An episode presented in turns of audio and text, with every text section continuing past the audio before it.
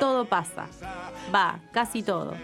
Por suerte, siempre algo queda. Pasan los años, pasan los gobiernos, los radicales, los peronistas, pasan veranos, pasan inviernos, quedan los artistas.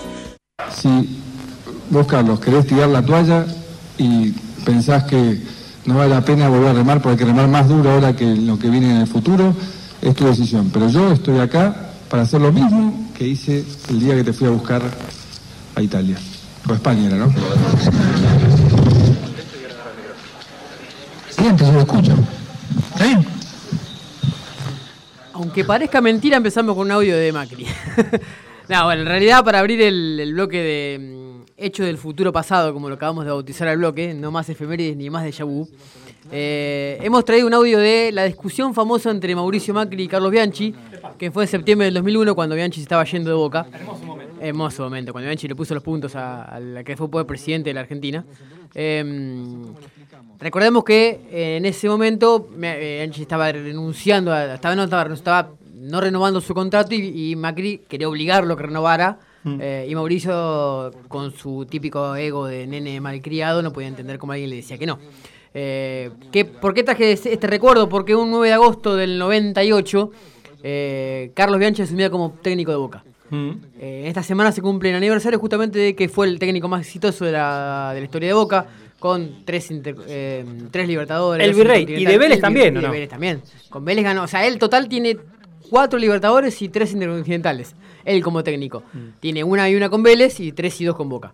Un, un animal eh, en, en, lo que es su, su carrera de, como técnico y su carrera como, como entrenador, un, un animal. Eh, la segunda efeméride que traemos, salimos un poco del, deporte y nos fuimos a. Creo que no hace falta presentarlo. A ver, subir un poquito, Caro.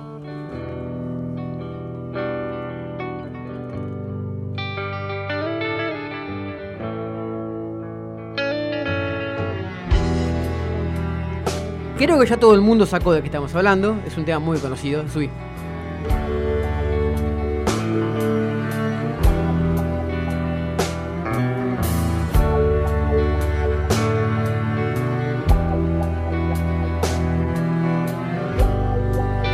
T para tres es el tema, el que canta es, que aún no empezó a cantar, es Gustavo Cerati.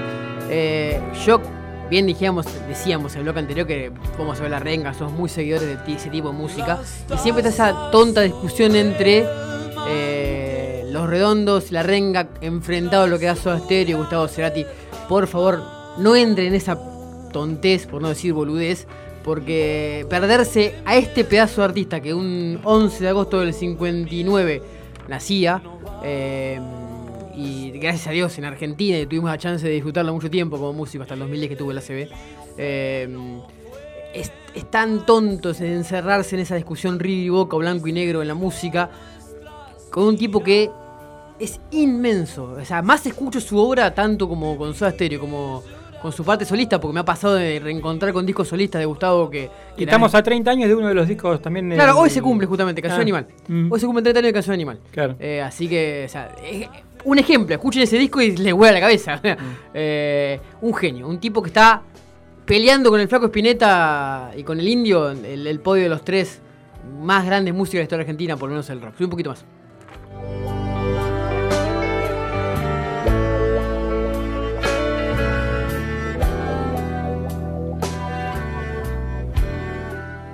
Encima el tema que traje, o sea, la, el que escucha esta canción T para tres le puede dar muchas interpretaciones. Mm. Eh, y él cuenta que fue justamente escrita por la historia de su padre. Cuando él fallece, cuando fallece, fallece el padre, el hecho de, de, de, encontrar el lugar vacío en la mesa. Entonces, por ese lado viene la historia de esta canción, que es un himno. La verdad, escúchenlo tranquilo. Y si escuchan la versión de amplaje que hace en el disco de amplaje, te destroza la cabeza. Eh, pasamos a una efeméride distinta. Es un recuerdo de un tipo que hizo un gol en una final del mundo. Mm. Eh, el rato es de Víctor Hugo, justamente que elegimos. A ver, ¿quién hace el gol?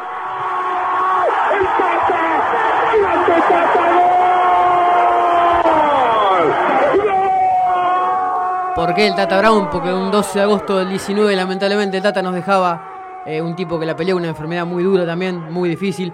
Todos tenemos la imagen, quienes tenemos la edad nuestra, eh, del Tata justamente jugando la final del mundo y haciendo el gol con el brazo agarrado a la remera, con la remera rota, Cuando el, Con el dedito metido con el adentro, dedito, exactamente. Sufre la, la deslocación del hombro en la final y le dice al. al Lo conocí al Tata en persona. ¿Sí? Sí, en el, Dicen hotel que un de, tipazo. en el hotel de Maxi.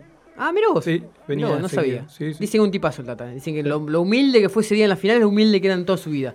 Eh, está la frase también conocida que en la final le dice al médico, no me saques ni muerto, dice. Mm. Eh, y al final terminó jugando y haciendo el gol, y siendo una figura de un mundial que él no iba a ser titular Claro. y que termina jugando por la decompostura y la intoxicación de pasarela. Exactamente. Fue uno de los libros del, del, del equipo de Bilardo que fue campeón del mundo.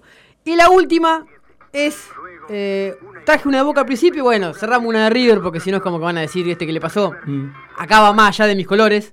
Todos saben que soy hincha de River, pero no lo traje por eso simplemente. Traje simplemente porque un 13 de agosto del 75 eh, River se consagra campeón después de 18 años.